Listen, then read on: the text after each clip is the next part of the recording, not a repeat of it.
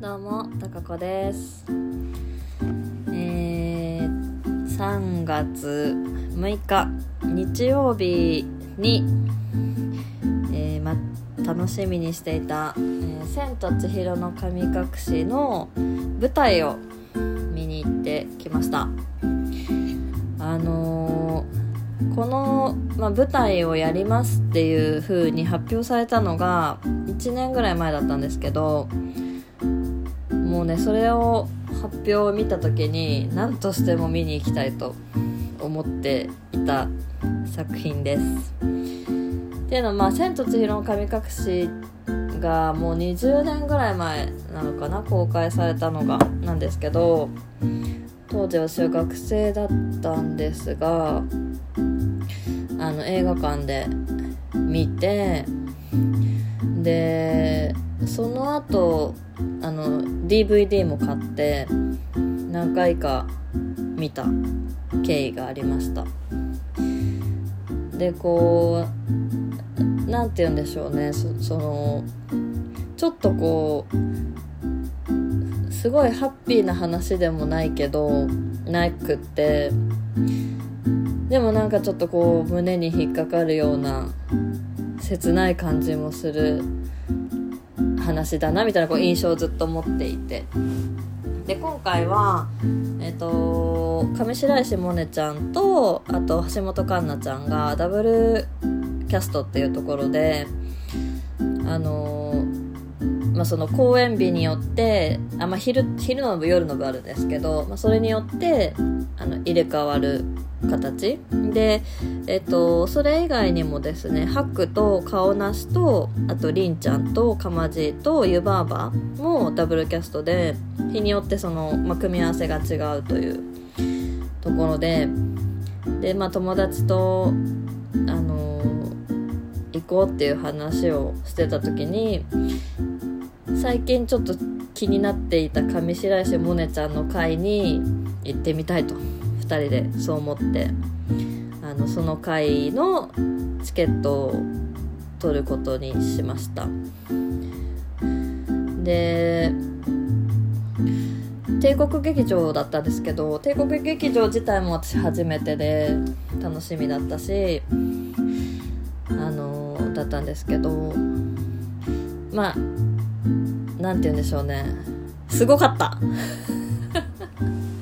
毎回同じ同じリアクションなんですけどすごかったですね。すごいっていうかねあのー、あまりにも自然すぎて逆に怖いみたいな感じでした、まあ、舞台自体あの数回見に行ったことはあるんですけどなんていうかねレベルが違うっていうかまあなんか言い方が変なのは分かってるんですけどいわゆるあのこういう原作がないオリジナルストーリーでの舞台とかはあの中井貴一さんのが座長だったえっ、と34年ぐらい前のかなとかはもうななんて言うんでしょうそのある場面があってそれに対してのこういろいろストーリーが進んでいくみたいなのとかなんか舞台ってこういう間でこういう空気感で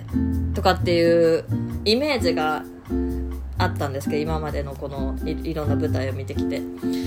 それをね全く違うものを今回見体感してしまった感じですね。本当に自然すぎて。モネちゃんはもう千尋でしかないんですよね。でまあネタバレになるんですけどかなり忠実にセリフもあのまあセリフかな？再現されてました。びっくりするぐらい忠実でした。でなんか場面もはしょらずに本当に忠実でそれにまず結構びっくりして。とあとはその各役の方がその原作の映画にかなり寄せている感がある。要はえっ、と、まあ、声もですねすごい似せてるなっていう感じがありました。まあそういう方針なんだろうなと思ったんですけどだからあのー、まあ千尋はななんだろうこうモネモネちゃんがもうそのままっていうのはあれなんですけどハクもあのりんちゃんもかまじいも湯婆婆もすごい声がもうもうそれそれに本当に即してますっていう感じだったんですね。で湯婆婆は、えーと、ダブルキャストで、えーと、夏木マリさんの回もあったんですけど私が行った回は、えーと、違くてパックさんだったんですけど本当にねあれ夏木マリさんかなって思うようなあの声の出し方だし雰囲気も本当にあの原作の映画の感じでしたね。であのまあ私2階席だったんですけどだから全体がこう見えてたんですがセットっていうかあの一番すごいなと思ったのは舞台装置がえっ、ー、とまあ何て言うんでしょうね。舞台の上で、まあ、1階部分2階部分みたいな感じに一応登れるようになっているあの構成になっててでいろんな、あの方法でその2階部分に登ったりとかっていう風にできるようになってるんですけどなのでまあ真ん中にまず櫓があってでそれを使いながらその櫓が常に舞台転換ということもなくずっと回ってるんですねぐるぐる。難しい。伝わるかな？えっとあの「千と千尋の神隠し」のお湯屋さんって橋があるんですよね。お湯屋さんに行くのに。でその、まあ、櫓はお湯屋さんの役割もあるし釜爺のところに行く時のあの橋渡しの役割もあるしっていう役割があるんですけどあとあの最初のあのお母さんとお父さんが豚さんになっちゃうところのあのご飯屋さんになったりいろんな一つの櫓でいろんな場面をあの作ってるんですけどそのお湯屋さんのに行く橋の部分だから櫓プラス橋っぽいものが常にぐるぐるぐるぐる回ってるんですその櫓を中心に。でそれを舞台転換としてるので全く舞台が切れることがないっていうそこが一番すごかったですね。まあ普通だったらこうちょっとはけて暗転して背景変わってとかあるんですけどそれが全くない。それが本当にすごいなと思いました。相当相当な相当な練習がって言ったらあれなんですけど息の息を合わせに合わせないとあれはできないなって。で映画があの2時間ちょっとだったのかな？あのえっ、ー、と確かそうなんですよね。で今回舞台が休憩を休憩がもちろん1回あるんですけど休憩を入れない時間にしてだいたい2時間半なんですよ。だからあの映画をほぼ忠実に再現してるんだけどそれでも2時間半しかかからないっていう神業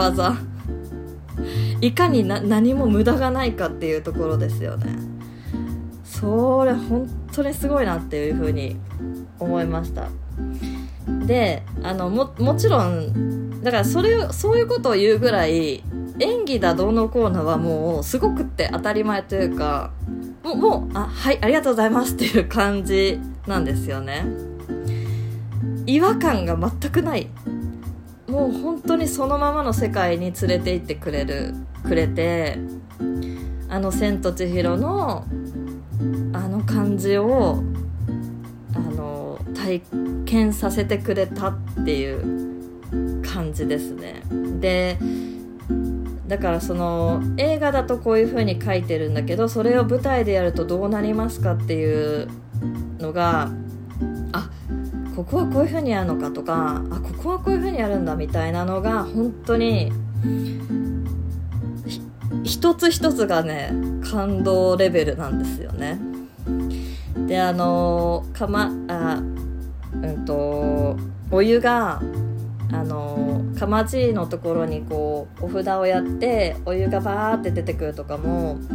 お湯の代わりにさこうスモークが出てきてでその桶のところは下からライティングされてて黄色く光っててとかあと奥され奥され神さん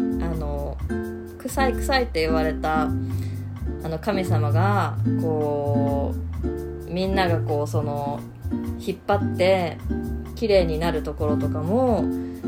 あれさっきまで奥さ神様すごいモフモフのなんかムックみたいなモフモフだったのにそのみんなで取った茶色いやつによって何にもなくなってるとかあの、ね、結構マジックを見てるみたいな。魔法を見てる感じはありましたね。うん。すごい。で映像もあの使いつつなんですけどもあとはねあの白白ってあの竜になるじゃないですか。その竜も遠近を使ってて3種類ぐらいの大きさの白がいてなんか向こうの方飛んでる時はすごいちっちゃいあの 竜なんですけどこう千尋とあのかまじいのところにこうあ一回傷ついてこうバーンってあの行った時とかめちゃめちゃでかいあの竜が竜のぬいぐるみみたいなの出てきたりとか遠近法めっちゃ駆使してませんかとか電車もあのすんごいちっちゃいあの本当にジオラマみたいな電車がタッタッタッタッタッタッタッって最初の方やってたんですけど最後にあのジェニーバのとこ行く時とかは普通にあの千尋が乗れるサイズにこうなってたりとかしてそういうのもすごかったです